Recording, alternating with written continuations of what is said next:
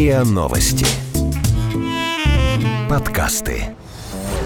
Вирусы продолжают развиваться. Мы слабится Мы, мы, все, все, мы, мы, все умрем.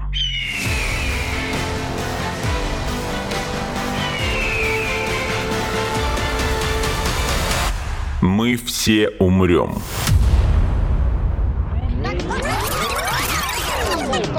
Но это не точно.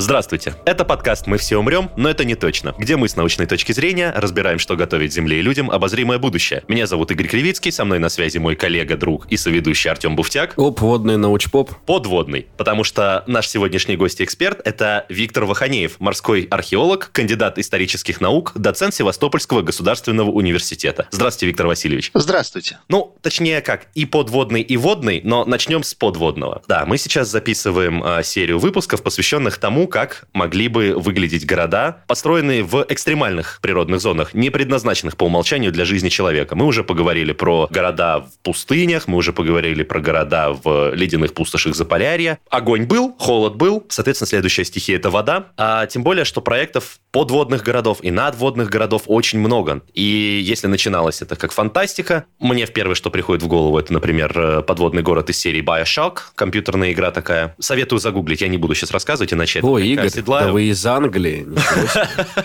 Мало того, что это интересный научно-фантастический образец подводного города, это еще красиво, на мой взгляд. Артем со мной не согласен, он ар-деко не любит, я обожаю. Да, поэтому я посоветую всем э, фильм «Водный мир» с Кевином Костнером. Э, Великолепный постапокалиптический science fiction, если Вот. это можно так назвать. Ну что ж, поехали. Мгм. Да, я думаю, Виктор Васильевич тоже насоветует огромную кучу фантастических и не только, на самом деле, примеров. Почему мы это разбираем в научно-популярном подкасте? Не только потому, что это sci-fi, но и потому, что огромные площади Земли, покрытые океаном, они толком-то и не освоены. Может быть, исследованы, но не освоены. И начинаются работы какие-то, на инженерные изыскания, архитектурные проекты, и, ну, имя им легион. Числа их не счесть. Более того, отдельные какие-то единичные проекты даже реализуются по факту. Да, ну, собственно говоря, начну я немножко так шире. Собственно говоря, в западной историографии, в современной, утвердился такой термин, что океан, который занимает больше 70% нашей голубой планеты, она неспроста называется голубая, океан — это последний фронтир. Фронтир — это в глазах западного человека движимая граница. Первоначально фронтир был вот когда осваивали Америку, и вот там это была движимая граница, когда осваивали Дикий Запад. Вот осваивали штат за штатом и дошли до конца. И сегодня фактически вся территория планеты, ну, более-менее изучена. А вот океан остался вот последней границей, которую предстоит еще детально изучить. Конечно, у нас есть космос, но космос это дорого, не для всех, а вот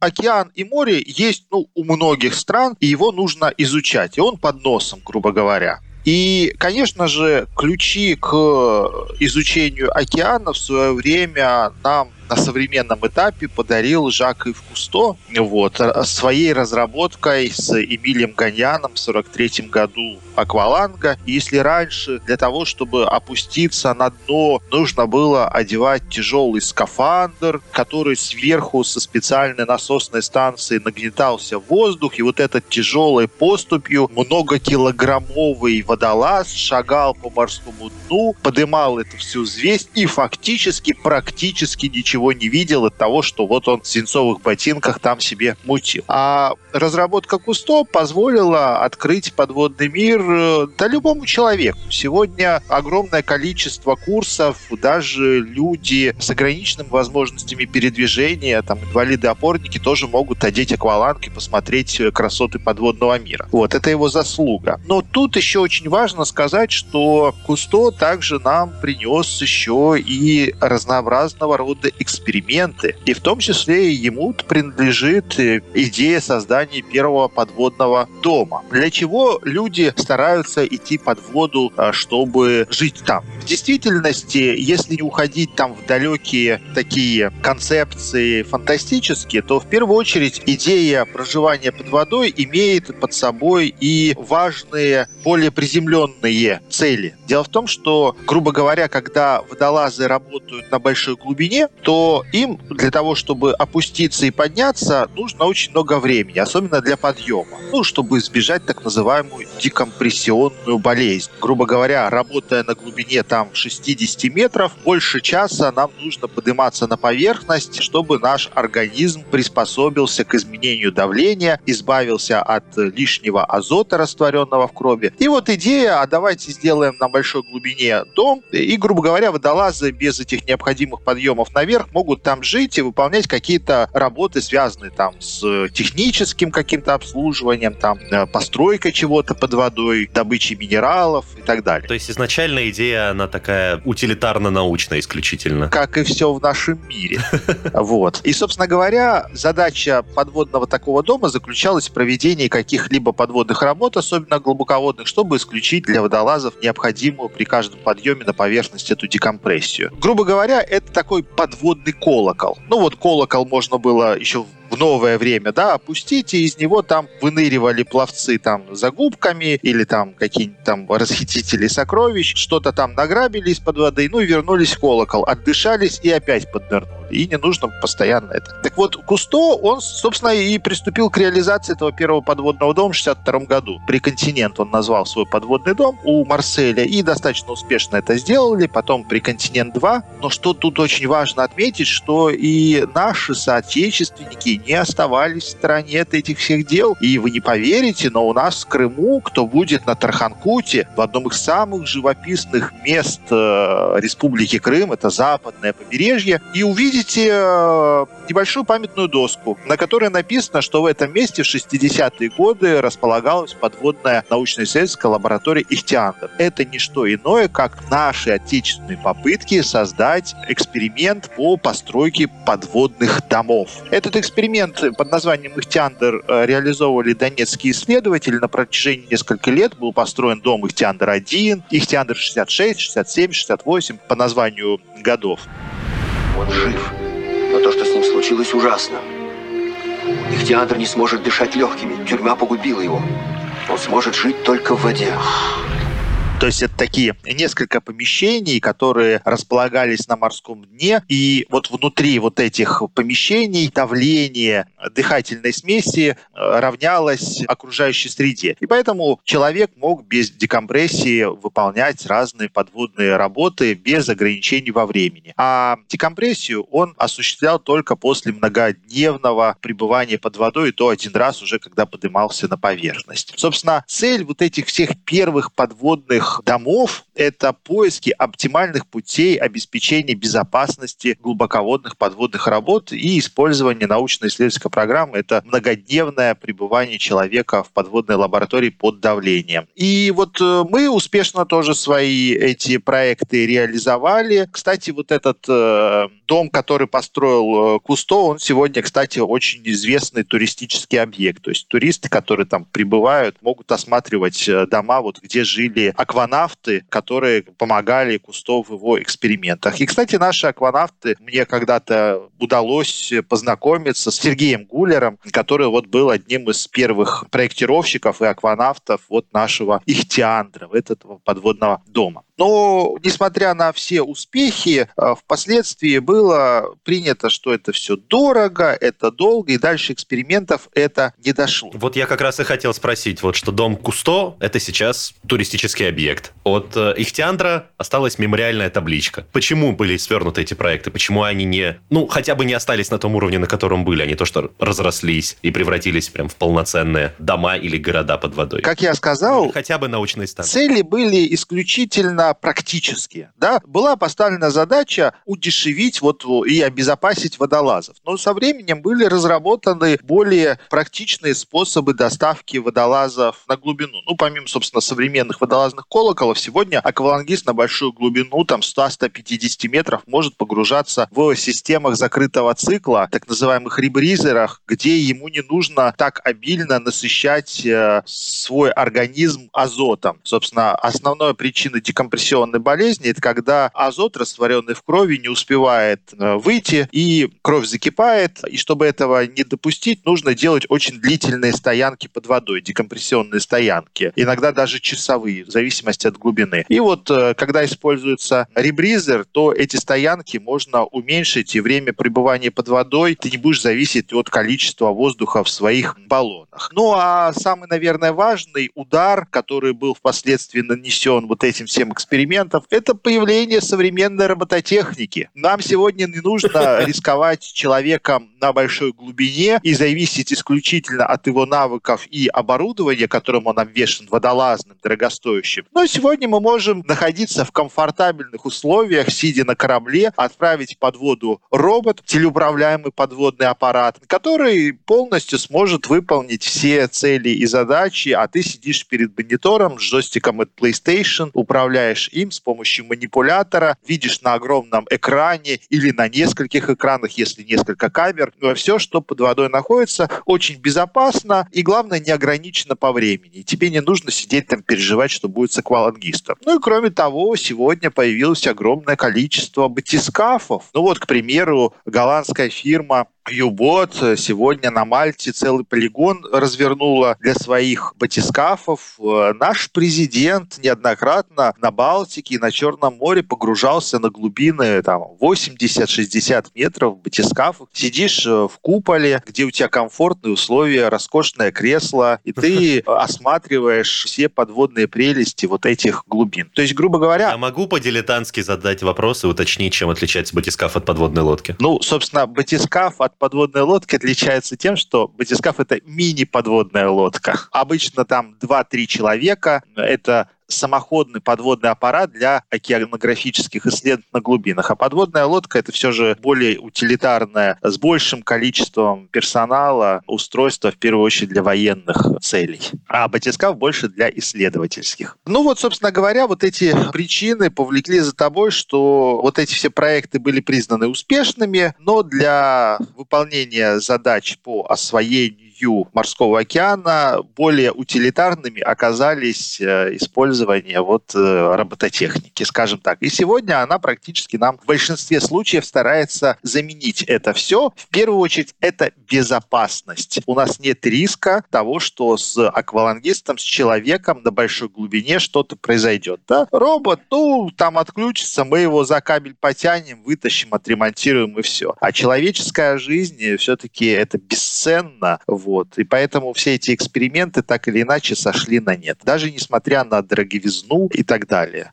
Признаны успешными, но мы нашли более дешевый способ осваивать мировой океан. А я правильно понимаю, что Ихтиандр — это отсылка к человеку амфибии? Ну, конечно, конечно. Конечно. Yeah. А, понимаете, вот 60-е годы, тогда было больше романтизма. Тогда человек было, ну, мы осваивать космос начали, мы осваивать начали подводные глубины, ну и психология человека той эпохи, она отличалась. Нас сегодня мало чем, да, можно удивить. Век интернета, когда мы уже там начинаем капризничать, когда вот там компьютерную игру какую-то запускаешь, и мы начинаем говорить, ой, у нас тут графика не очень, да, даже люди, которые застали там 8-битные системы, начинают там капризничать, это все. И нас уже мало чем мы вот такие стали уже такие, слишком капризные, скажем так. А человек 60-х годов, человек жажды к знаниям, он понимает, насколько мир интересен, вот это первое поколение подводных исследователей, это на самом деле очень серьезный социальный пласт, который сегодня очень интересно изучать. Вот когда читаешь их книги и с тем подходом, который они перед собой ставили, те амбициозные задачи, к сожалению, вот сегодня даже ученые многие потеряли вот эту хватку и потеряли эту искорку в глазах. Поэтому вот Ихтиандр, вот эта научная фантастика, даже современная научная фантастика, которую мы читаем в литературе, советская фантастика даже 60-х, 70-х годов, она очень-очень увлекательна была. Вот когда когда люди фантазировали и всегда пытались рационально все объяснить. А сегодня у нас ну, рационального мало, больше там каких-то выдумок и так далее. Я согласен. Я, на самом деле, тоже очень люблю фантастику советскую 60-х годов примерно, но мне немножко, на мой взгляд, все-таки обидно, что вот в гонке, ну, не в гонке, но в дихотомии как бы между стремлением в космос и стремлением э, до конца познать Землю, все-таки люди, мы выбрали космос. Я люблю космос и все, что с ним связано. Но это так, ну, не знаю. А вы абсолютно верны. Я вот на первом курсе магистратуры в университете читаю курс, э, связанный с э, морской археологией, и вот привожу такие интересные данные. Они не наши, наших у меня, к сожалению, финансовой стороны нету, но чтобы вы понимали, в Соединенных Штатах есть две организации, которые одна занимается космосом, это НАСА, и вторая, которая занимается океанографией, морем, это НОА. Это две государственные агенции, НОА НАСА, National Airspace Agency, НОА, Национальная администрация океанографии и атмосферы. Но это отсылка к Ною? Нет-нет, НОА. НОА. А, все, я понял. Я думал, это отсылка. Окей. И это тоже аббревиатура. Вот одна НАСА, вторая э, НОА. И бюджет НАСА, если взять за 100%, то бюджет организации государственной, которая занимается океанографией, он всего лишь составляет 2% от бюджета НАСА. То есть в 50 раз меньше тратится на освоение океана. Это при том, что у нас это сократили бюджеты очень сильно за последние лет 20. Но при этом даже этих 2% это колоссальные финансы. Вот, ну, тут не стоит, наверное, говорить про бюджет НАСА, но даже бюджет вот этой океанографической это колоссальные деньги, которые позволяют сегодня по всему миру американцам проводить э, исследования. Вот. Но и мы когда-то в советское время тоже очень много уделяли внимания океанографическим исследованиям, очень глубоководным, в том числе, когда наш флот бороздил все моря и океаны, нам очень было важно знать э, промеры, глубины по всему океану, и огромное количество исследовательских судов, научно-исследовательских судов тоже бороздило все моря и океаны, после которых составлялись карты для военных. Потом в 90-е мы это немножко так загубили, но сегодня начинаем восстанавливать свой потенциал и свою тоже глубоководное исследование мы начинаем понемножку восстанавливать. У нас очень мощный институт э, океанологии в стране существует, и батискафы у нас есть, так что мы потихоньку так начинаем наращивать э, упущенное время, восполнять, скажем так, его. Мы все умрем.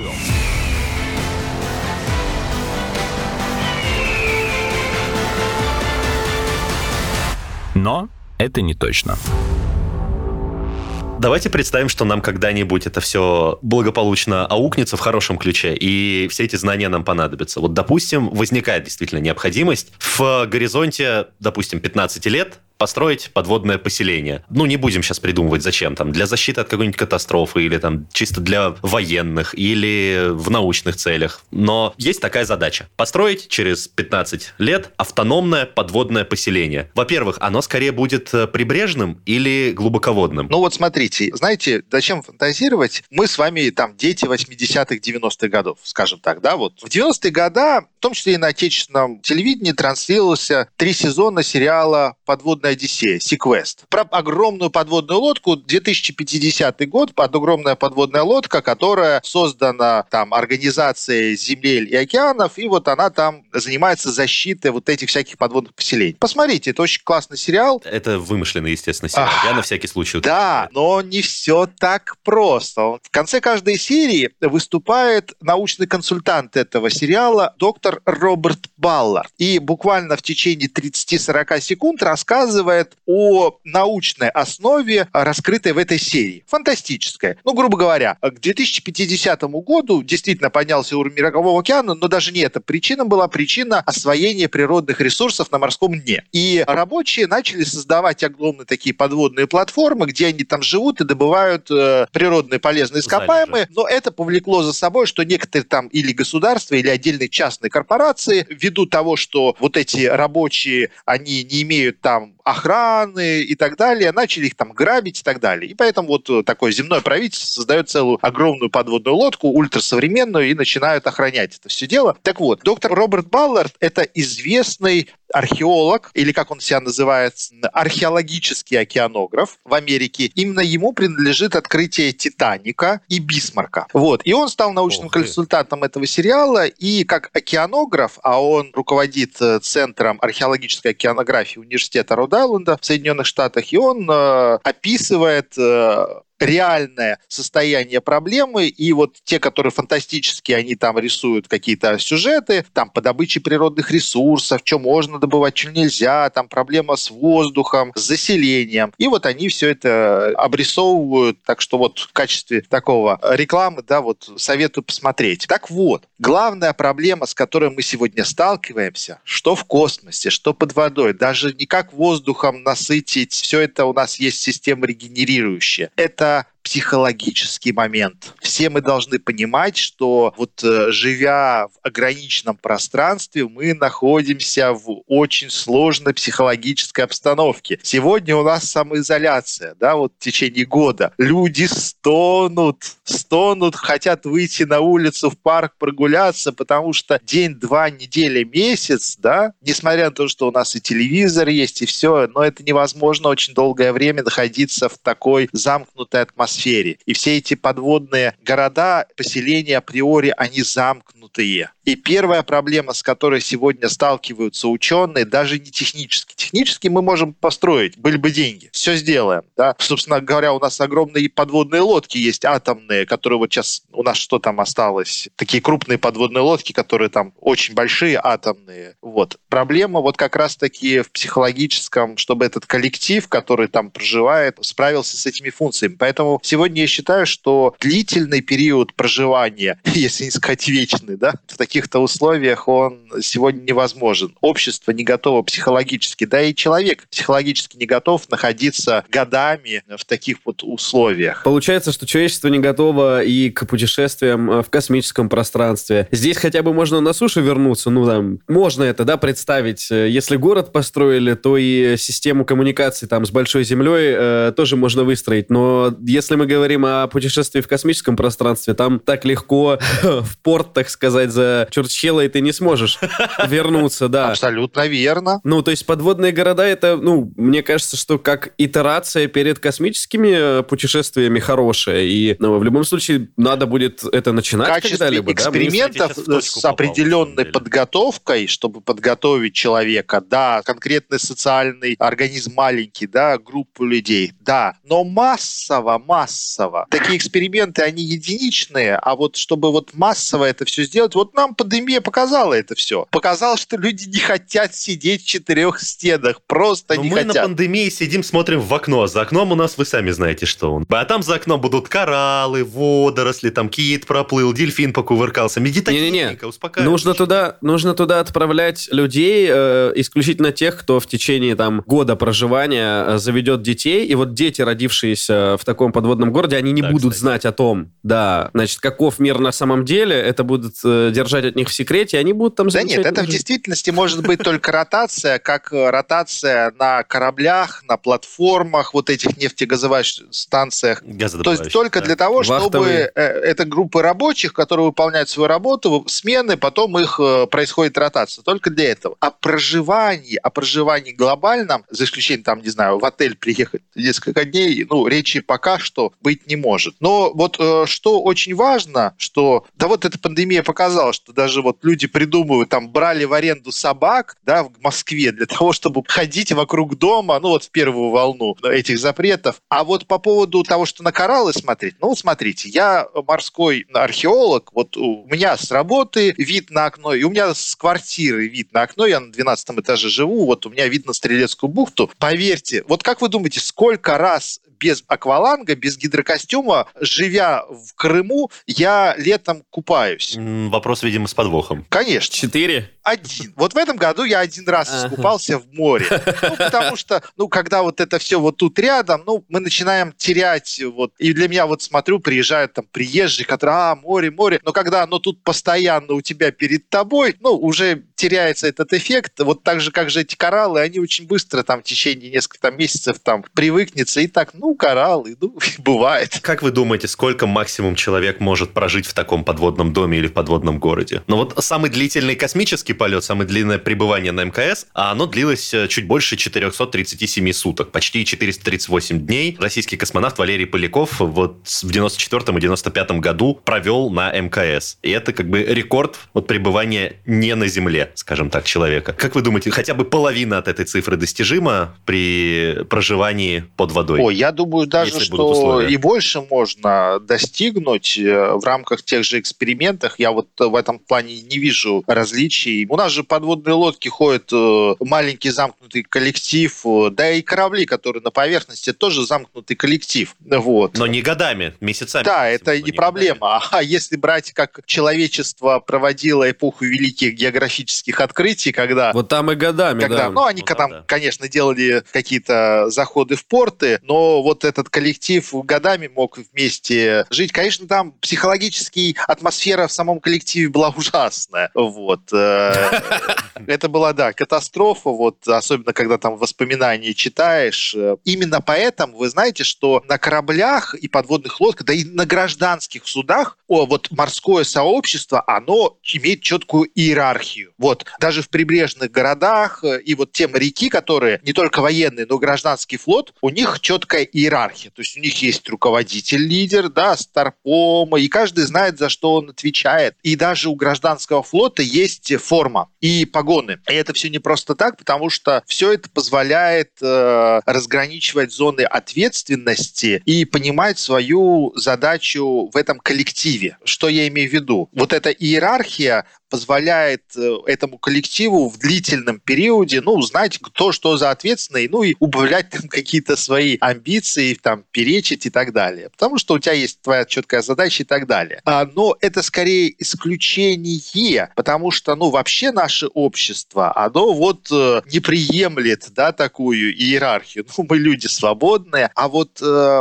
общество, которое замкнутое, закрытое, оно вот переходит как раз-таки, мы отдаем свою свободу свободу, но только для того, чтобы вместе ужиться, ну и выполнить какую-то задачу. Допустим, там прожить там 2-3 года. Вот вы знаете, древние греки, когда приступали к великой греческой колонизации, ну а кто такие греки? Это там демократы, которые там своей свободу ни в коем случае не готовы жертвовать ну, да, древнегреческая демократия. Но, тем не менее, когда наступал период великой греческой колонизации, они, вот когда собиралась экспедиция в новоизведанные страны, чтобы основать колонию, они жертвовали всеми своими правами и выбирали одного человека, которого называли айкист. И, грубо говоря, он принимал ответственность за всех и командовал всеми. Ну, в том числе, потому что, ну, страшно плыть куда-то за море. И все это я к чему? Мы сегодня можем длительный период находиться в замкнутом сообществе, в том числе под водой проживать на подводных лодках. Но цена этому будет то, что мы с вами должны пожертвовать нашей свободой. Я думаю, это кровью написано, все эти правила и необходимость соблюдать иерархию, потому что а, как раз-таки в таком замкнутом пространстве, ну, сколько было бунтов, да, если мы говорим про экспедиции. Именно, вот еще, именно, там, когда бунты вокруг капитана подымались. А результат-то какой может быть? А результат того, что общество, вот это закрытое социальное, может просто в итоге и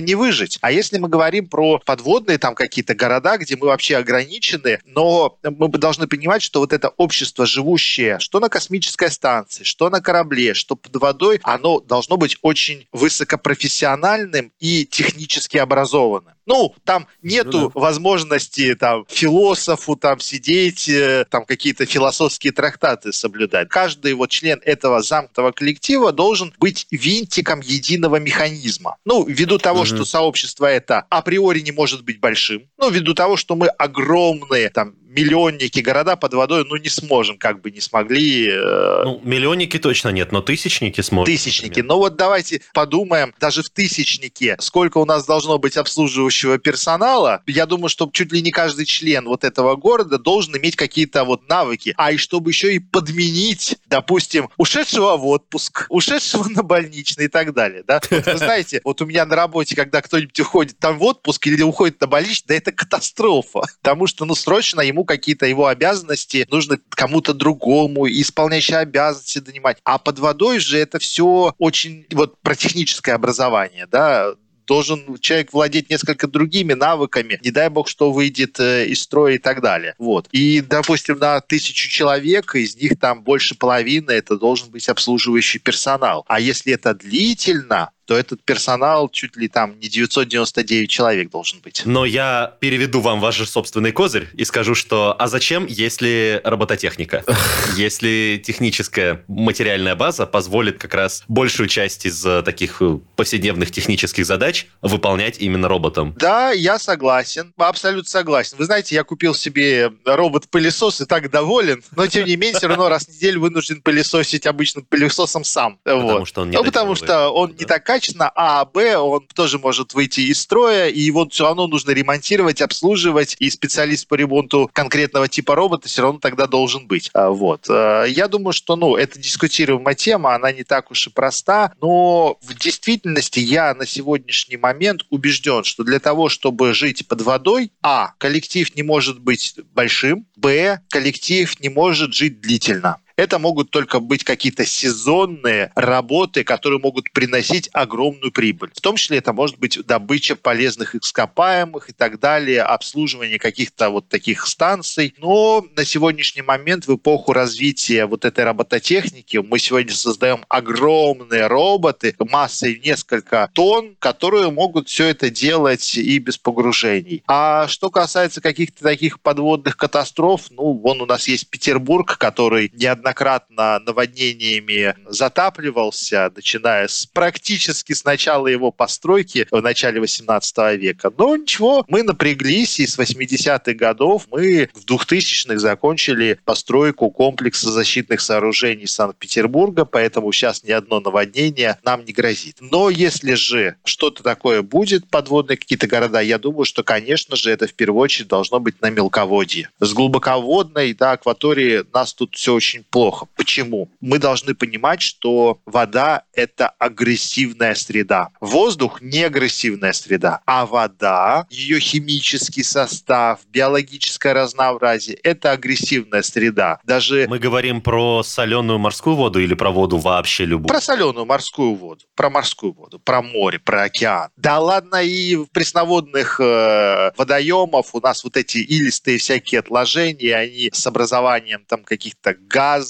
сероводородных прослоек, они тоже не очень комфортно все влияют. Это в плане того, что обслуживание станций, которые будут находиться под водой, оно все равно приводит эти станции со временем разрушаются гораздо быстрее, чем на поверхности воды. Все современные даже вот эти стеклопластиковые какие-то соединения, так или иначе, они покрываются там грязью, разъедаются, уничтожаются, их нужно обслуживать. Чтобы вы понимали, вот у нас есть корабли, корабли регулярно поднимают и ремонтируют дно, очищают от наростов, от моллюсков, чтобы мореходность была больше, перекрашивают и так далее. Вот. Вот у нас сейчас построили Крымский мост, и вот его регулярно обслуживают водолазы, чтобы вот эти погруженные сваи, их там специально красят специальными красками, подновляют. Все это очень дорого. Я к тому, что просто так построить на большой глубине и вот просто так жить, э, как вот мы там построили, там, не знаю, десятиэтажку, и там первые 50 лет живем, не паримся, только через 50 лет начинаем ремонт создавать. Так вот этот процесс э, разрушения подводных объектов будет гораздо э, чаще происходить под водой, учитывая того, что вода априори агрессивная среда.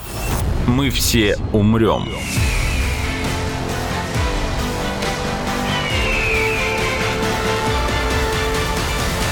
Но это не точно. То есть ни о каких э, способах энерго- и теплообеспечения домов с помощью вот как раз подводных вулканов или там мест выхода магмы нет речи, и потому что это как раз история глубоководная, а на глубине мы не сможем строить. Мы сможем, только недолго. Ну да. А, и у нас будут ремонты гораздо чаще, чем все остальное. Мы должны вот понимать, что обслуживание и ремонт э, будет гораздо дороже, чем все остальное. Просто если мы говорим о том, что один из немногих смыслов строить подводные сооружения окружения будет добыча ископаемых, а больше ископаемых как раз залегать на большей глубине. То есть тут как-то вот такая есть дилемма, я ее вижу. Дилемма есть. Э, дилемма, которую неоднократно и в научном сообществе поднималась по освоению, и все-таки дилемму нашли того, что проще, безопаснее, дешевле жить на платформе, а туда опускать временно какой-то коллектив или батискафами, или роботами, и вот производить добычу без постоянного присутствия человека, собственно говоря,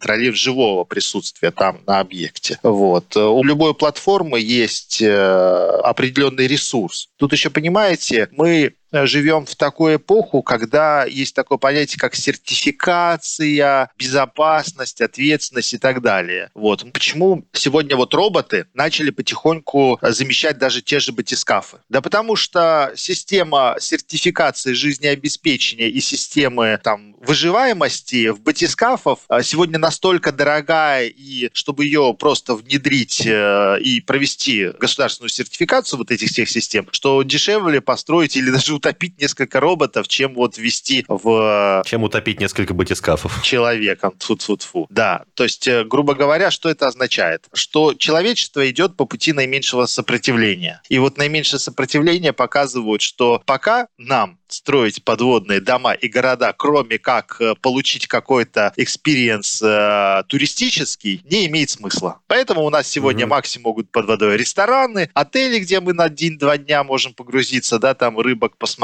но не более того. Подводный музей. Вот, кстати, мы с вами не поговорили про подводные музеи. Это хоть и не полноценный город, но вот, к примеру, в Александрии, в Египте, с 2000-х годов реализуется крупный подводный музей на местах затопленной части Александрии Египетской. Кроме того, там есть город Гераклион, тоже затопленный, со скульптурами статуи. И вот они как раз-таки вот такие подводные туннели разрабатывают. И китайцы, кстати, уже тоже сделали свой первый в мире подводный музей с подводных туннелей. Египетский проект забуксовал, ну, потому что там была там у них арабская весна, там пару лет назад была, сейчас там им не до этого, сейчас туристический поток упал, но проект остался, он, кстати, поддержан ЮНЕСКО, но до конца его не реализовали. А китайцы уже построили свой первый подводный музей, где человек, да, действительно по туннелю ходит и рассматривает все, что там под водой есть э, и так далее. Вот, то есть я говорю о том, что человек может, э, если не жить долговременно, но на какой-то такой experience получить. Э, вот. Если только его не вынудит какая-то глобальная катастрофа, ну, катастрофы у нас не будет, будет все хорошо. Конечно, наши сегодня прогнозы говорят о том, что в ближайшие 50 лет у нас же сейчас период потепления, уровень мирового океана должен повыситься. Прогнозы у нас пока не утешительные, но это циклично. Вы знаете, наш шарик земной голубой так или иначе за всю свою историю циклично то периоды потепления, то периоды похолодания. Вот после максимума потепления а мы начнем переходить постепенно в ледниковый период. Человечество это уже переживало не единожды. Вот. Вы не поверите, но 12 тысяч лет назад э, территория Европы была на четверть больше. Англия была соединена с Францией, Ла-Манша не было, практически половины Балтики не было. Это все была суша, где сегодня подводные археологи находят остатки первобытных поселений в прибрежной зоне на так называемом шельфе. Шельф – это граница континента, скажем так. Да, что говорить, вот у нас в Черном море 10 тысяч лет назад Черное море было озером закрытым. А если от Румынии до Крыма протянуть вот такую полосу, то все, что севернее этой полосы, это все была суша и там люди жили, вот. А все, что южнее, это было озеро. Глубокое, но озеро. Именно после этого, когда ледниковый период закончился, началось потепление, уровень моря стал повышаться. После землетрясения прорвало Босфор и Дарданеллы, и Черное море очень быстро стало затапливаться водами морскими. Пресноводное и морское. И тогда вот вся пресноводная флора и фауна резко погибла, и так начал образовываться сероводородный слой. И у нас э, огромный огромные территории начали затапливаться. И именно в этот период начал формироваться легенда про всемирный потоп. Кстати, у нас она начала формироваться. К каком там горе приплыл Ной? Кто помнит из вас? А, не Карарату? Карарату. А где он находится? Да. Я же помню, что он где-то на Кавказе. Да, на Кавказе. На территории Турции, в исторической части Армении, скажем так. А какой там, с одной стороны, у нас Каспия, с другой стороны, наше Черное море. Так вот, легенды про всемирный потоп, а, за исключением там каких-то индейцев, оставили в основном вот кто? Евреи, в библейском мифе про всемирный потоп. Потом миф про Утнапиштим, последнего выжившего в потопе человека. Это у нас э, Передняя Азия, э, Вавилона, Сирия оставили. Грубо говоря, циркумпантийские народы, которые имели контакты с Черным морем, так или иначе оставили нам миф про всемирный потоп. Наверное, на основании того, что они видели, как буквально по метру в год в акватории Черного моря повышается уровень воды. Вот. И они все посмотрели, сказали, о, боги прогневались и так далее. Кстати, когда-то National Geographic даже спонсировал один проект в Черном море по изучению глубокого водных остатков археологических под названием Noah's Ark, Ноев ковчег. Ноев ковчег. Да, Ага. как раз таки для того, чтобы найти времен эпохи там бронзы, неолита, какие-то затопленные остатки. Очень интересный проект. Я к чему это? К тому, что человечество переживало все эти периоды и потопов, и наоборот э, отступления воды, и поэтому новый цикл нас так или иначе необратимо ждет, вот, и человечество должно справиться, как оно неоднократно справлялось на протяжении своей много сотен тысячелетней истории. Первый вопрос, который у меня был, когда мы вообще начали э, сегодняшний эпизод, это я все равно почему-то не понимаю, каким образом будет обеспечиваться там защита подводных городов в первую очередь от а, природных катаклизмов, да, там, допустим, землетрясений подводных, штормов, там, цунами. Ну, понятно, шторм, ладно. Надводный город, вот у меня будет вопрос в следующем эпизоде. Но подводный город, ну, хорошо, но в океане же регулярно происходят... э, Да, землетрясение. Действительно, это так и есть. да, ну то есть вопрос был про то, как этот город защитить в первую очередь от тех там э, агрессивных условий среды, которые есть под водой. Ну, собственно говоря, во-первых, ну, перед любой постройкой, в том числе и на воде, проводятся очень серьезные геологические изыскания, инженерно-геологические, для того, чтобы установить все риски. Да, у нас, грубо говоря, все зоны, что на суше, что под водой, поделены на зоны рисков.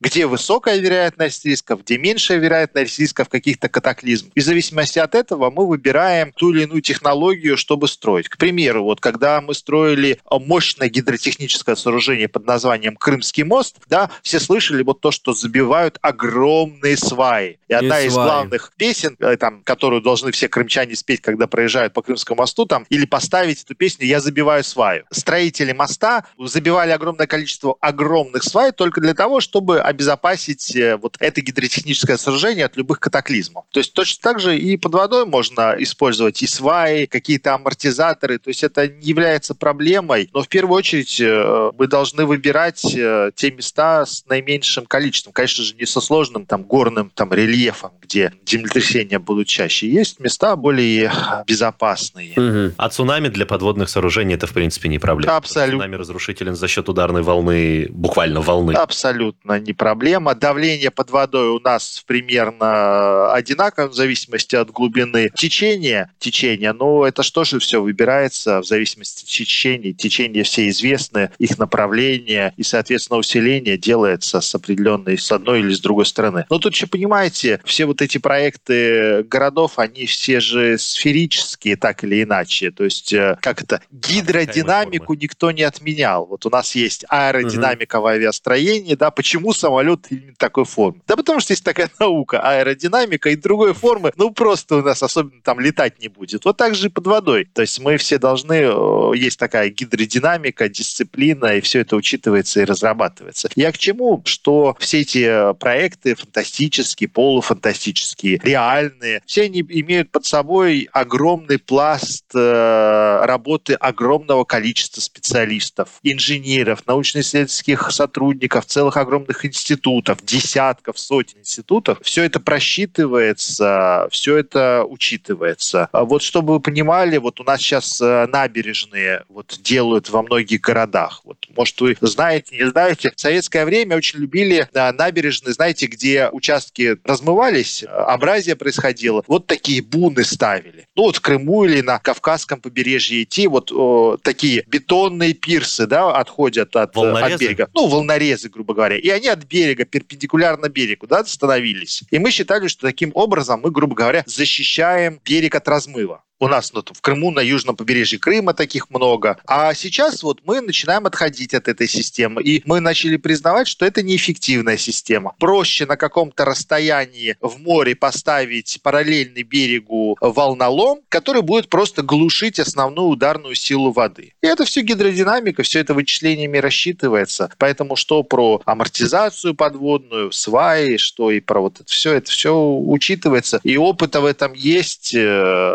Все это математически и экспериментально высчитывается. Мы все умрем.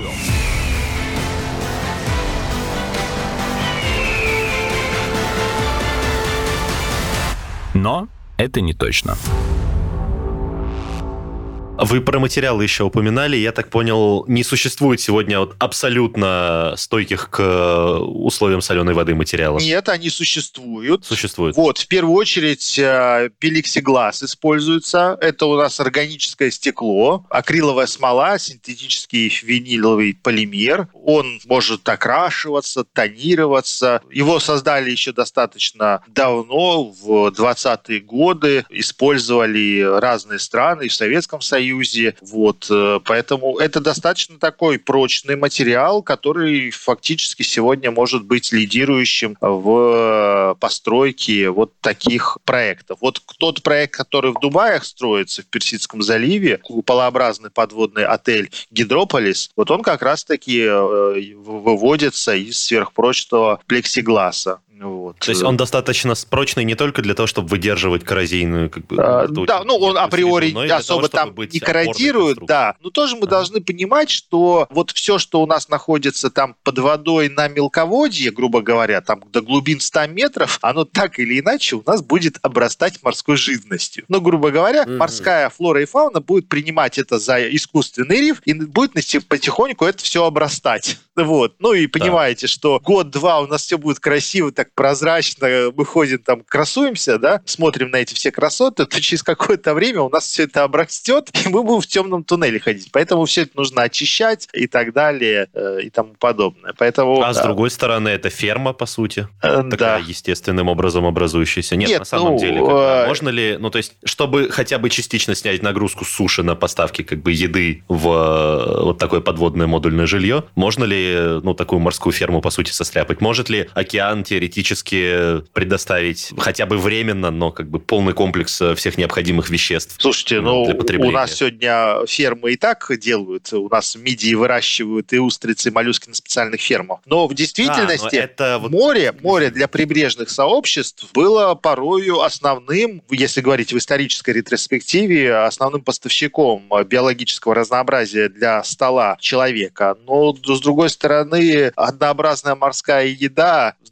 современному обществу будет достаточно негативно. То есть все равно нужно какие-то будут злаковые, мясные продукты, богатые, насыщенные протеином потреблять человеку, поэтому полностью заменить современный рацион современного человека море не способно. Вот я как раз и хотел спросить, потому что я, ну, как бы цинга у, в эпоху да, да, да, да, да, да, да, да, да, да, да. Да, как бы в Дальневосточной Азии э, одна из теорий, что население прибрежных азиатских стран, оно низкорослое, потому что как раз у них мяса в рационе было не так много, у них было как бы очень много морепродуктов, но вот мясо как бы они стали получать на свой да. стол в основном. Рацион должен быть разнообразным, века. и диетологам есть здесь о чем подумать и подискутировать. То есть э, вот скажем так, что сегодняшний рацион, да, есть э, предпосылки к тому, что исключительно морепродуктами нам не обойти обойтись, если не перестроиться. Но перестроиться эволюционно это все на несколько миллионов лет нужно подождать. Я думаю, столько времени у нас с вами нет. Все-таки как человеку, который вот подготовился и набрал каких-то кучу научных терминов, типа реоксигенатор, геотермальная электростанция и так далее, все-таки хочется обсудить, уже, к сожалению, понятно, что нереалистичный, но проект прям полноценного автономного города, вот э, их ну, много. Но почему но... тебе сейчас понятно, что он уже нереалистичный? Ну, в 2014 году году он был реалистичный, а сейчас нет. А что изменилось, Игорь? А, ну, последний час я разговаривал с Виктором Васильевичем, который объяснил, почему а, такого ну, города не будет. Да. Так и говори, а что, по моему ты, мнению... Ты отходил теперь... куда-то?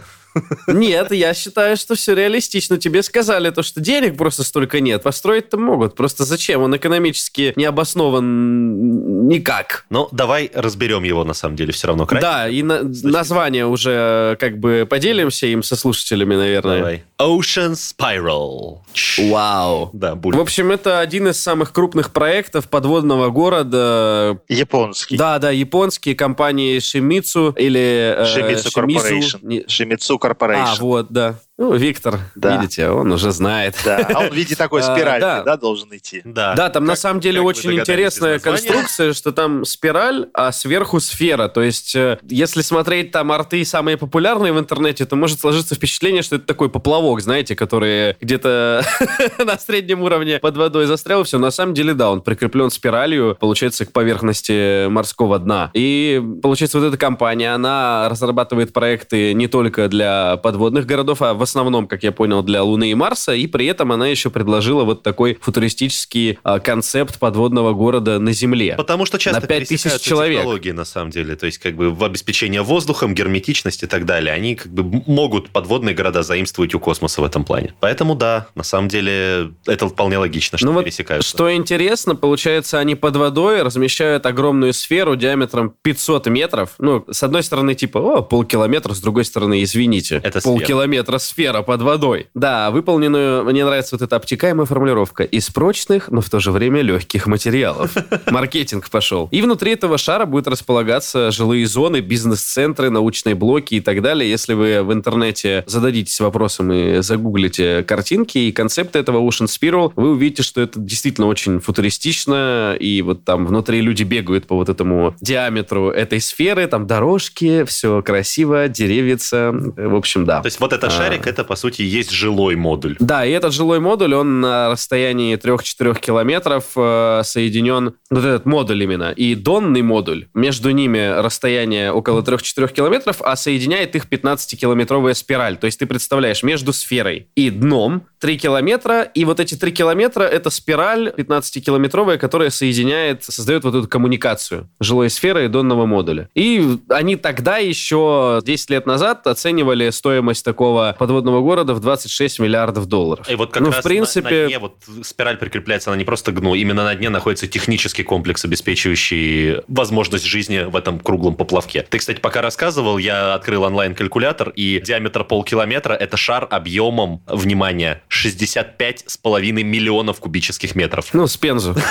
Я шучу, шучу, шучу. Вы Да, знаете, коллеги, Итак, да, Виктор, вы знаете, что я так понимаю, неспроста вот этот проект реализуется в Японии. Я думаю, что в самое ближайшее время такие проекты да, будут возникать именно вот в Японии, где-нибудь в Нидерландах, именно в очень густонаселенных районах, но которые подвержены ну, тем же затоплением, подтоплением. Именно вот там оно будет находить какую-то поддержку и инициативу. Наша огромная страна даже э, это знаете как, да, даже если везде там пропадет вода, у нас есть Байкал, да, откуда мы там сможем пить. Наша огромная страна имеет такие огромные территории, что я думаю, что мы можем только на уровне теории подключаться к таким дискуссиям. А Проекты мы можем делать только небольшие исключительно экспериментальные. Но я думаю, что японцы, голландцы в самое ближайшее время, в ближайшие десятилетия все больше и больше нас будут удивлять такими проектами. И я не удивлюсь, что может какой-то из них первый не отеля, не отдельного дома, а может какое-нибудь такое небольшое поселение, а они все-таки ближайшие там 10-20 Реализуют. лет все-таки смогут реализовать. Ну, кстати, я верю в то, что это могут быть японцы, скорее еще в том числе, в контексте того, о чем мы говорили, строгой иерархичности и, ну, в принципе, культурных особенностей, которые позволяют им А, а вот, кстати, да, вот более коллективистски Абсолютно жить. с вами согласен, что вот их общество как раз-таки, которое у них свои вот эти идеи патерналистские, что вот есть там глава, вот, что они да, должны э, быть более правильно, так скажем, что у них больше шансов выжить в этом замкнутом коллективе, чем у тех же американцев или голландцев. Или у нас. А вот насчет Нидерландов я как раз думаю, что скорее они будут реализовать некие плавучие надводные конструкции. Ну, мне так кажется. Но почему мне так кажется, я объясню в следующем эпизоде, который будет посвящен жилью в надводных городах, если таковые будут. Виктор Васильевич, большое спасибо, что пришли и приняли участие в нашем сегодняшнем разговоре, но мы с вами не прощаемся, потому что встретимся на следующей неделе. Спасибо вам большое за приглашение. Спасибо, всего доброго. Это был подкаст «Мы все умрем, но это не точно». Подписывайтесь на наш подкаст на сайте ria.ru, в приложениях подкаст, в App Store и CastBox. Заходите, смотрите в Instagram ria нижнее подчеркивание подкаст и присылайте свои вопросы на подкаст собака rian.ru. Вирусы продолжают развиваться. Мы сломиться мы все. Все. Все. Мы. Мы. Все. Умрем.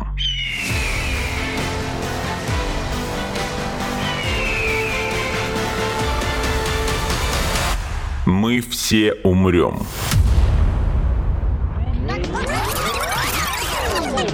Но это не точно.